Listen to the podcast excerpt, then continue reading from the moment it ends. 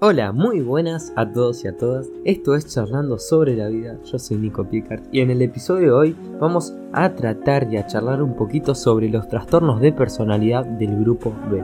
Así que empecemos. Los trastornos de personalidad del grupo B se caracterizan por pensamientos o comportamientos dramáticos y excesivamente emotivos e impredecibles. El primer trastorno que vamos a hablar hoy es el trastorno de personalidad antisocial. Así que veamos los rasgos de este trastorno de personalidad. Las personas que sufren este trastorno sienten indiferencia hacia las necesidades o hacia los sentimientos de las demás personas. Además, usan las mentiras, eh, usan apodos denigrantes, roban y estafan de forma constante a las personas, sin importar nada. Entonces, como consecuencia, también es característico que tengan problemas legales recurrentes y constantes.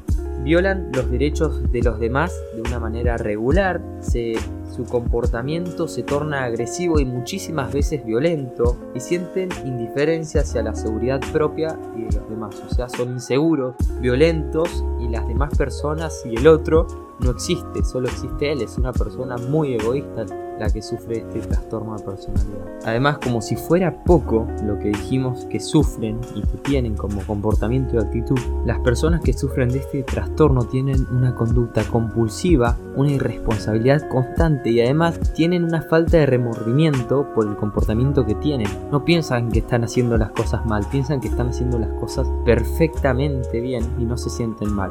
Unos ejemplos de este tipo de personas que podemos encontrar en películas y el más significante que es una peliculaza que si no la vieron vayan a verla que es el Joker. El Guasón, el Joker, tiene claramente este tipo de trastorno de personalidad y ya vemos desde la experiencia y la película en sí cómo llegó a tener ese, este trastorno. Segundo ejemplo y menos conocido es Randy McPurphy, que aparece en la película Alguien voló sobre el nido del cuco. El segundo trastorno del que vamos a hablar hoy es el trastorno límite de la personalidad. Las personas que sufren este trastorno de personalidad suelen tener de manera regular una conducta impulsiva y riesgosa, como tener relaciones sexuales sin protección, involucrarse en apuestas peligrosas o robar, pero de manera constante, todo el tiempo, regular, no es que lo hacen una o dos veces, lo hacen muchísimas. Además, las personas que sufren este trastorno tienen una autoimagen o una imagen personal, o mejor dicho y más fácil, autoestima muy inestable o muy frágil, se autodestruyen constantemente y no les dura mucho ese amor propio, no lo construyen, sino lo destruyen. También es muy normal que tengan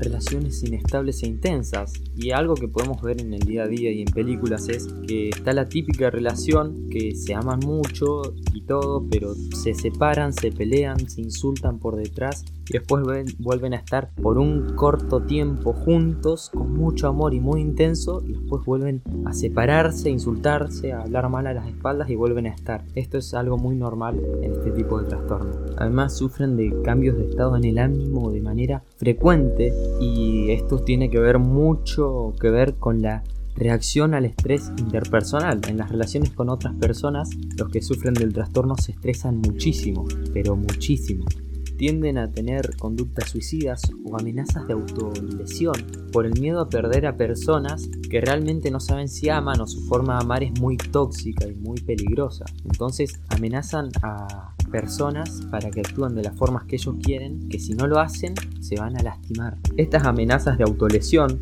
tienen que ver muchísimo con un temor intenso a estar solo o a ser abandonado, además de un sentimiento de vacío continuo es normal que las personas que sufran este trastorno tengan ataques de ira muy frecuentes y sean muy intensos. Además, sufren de paranoia interna relacionada al estrés que le genera su vida. Algunos ejemplos son Morgan en la película El año de la garrapata. Hay una película entera dedicada a este trastorno de personalidad que se llama El Club de la Lucha. Y tenemos a Loco 8 de Breaking Bad. Después tenemos el trastorno histriónico de la personalidad. Las personas que sufren este trastorno tienden a tener una búsqueda constante de la atención. Son excesivamente exaltados, drásticos o provocativos en el plano sexual con el objetivo solo de llamar la atención. Tienen un discurso especular con opiniones fuertes, pero con pocos hechos o detalles que los respalden. Además, este tipo de personas son fácilmente influenciables. Tienen emociones profundas, supuestamente, pero cambian rápidamente. O sea, son profundas, pero cambian tan rápido como su opinión acerca de ese tema. Tienen una preocupación excesiva por su apariencia física y además tienen pensamientos de que las relaciones son más cercanas de lo que en realidad son. Algunos ejemplos de estos tenemos a La Máscara, fue interpretada por Jim Carrey, que es la película. Tenemos a Estena Reynolds en la serie En lo que se avecina y tenemos al famoso e inédito Jack Sparrow en Piratas del Caribe. Por último, tenemos el trastorno narcisista de la personalidad, que las personas que lo sufren tienen una creencia de que es especial, superior y más importante que todos los demás. Tienen siempre fantasías sobre el poder, el éxito y la atracción. Tienen una incapacidad de reconocer las necesidades y los sentimientos de los demás. Están centrados en ellos mismos, aspiran siempre al poder, al éxito y piensan que son únicos, especiales y superiores todos. Más las personas narcisistas tienden a tener una exageración de sus logros o de sus talentos, tienen expectativas de elogios y admiración constante.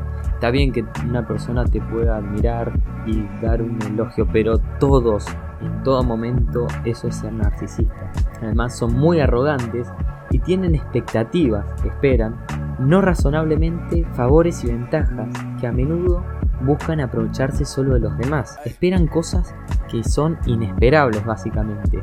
Además, sienten una envidia hacia los demás o creen que los demás siempre los están envidiando a ellos. Los ejemplos son Geoffrey Byton El Rey Tirano de Juegos de Tronos, Tony Stark, Iron Man en Marvel en cualquier película, Johan Hampson, que es Spider-Man, y Cruz Deville, que es la mujer de 101 Dalmatas. Bueno, hasta acá el podcast de hoy. Quería hacer un especial agradecimiento a mi papá que está compartiendo por todos lados y a todos sus amigos del podcast. Así que muchísimas gracias papá. Y a ustedes que están escuchando, muchas gracias por escuchar. No olviden compartir, suscribirse en Spotify o en cualquier red de podcast que estén escuchando y pueden seguirme en Instagram y Facebook y YouTube como charlando sobre la vida. Así que nos vemos en el próximo podcast. Chao.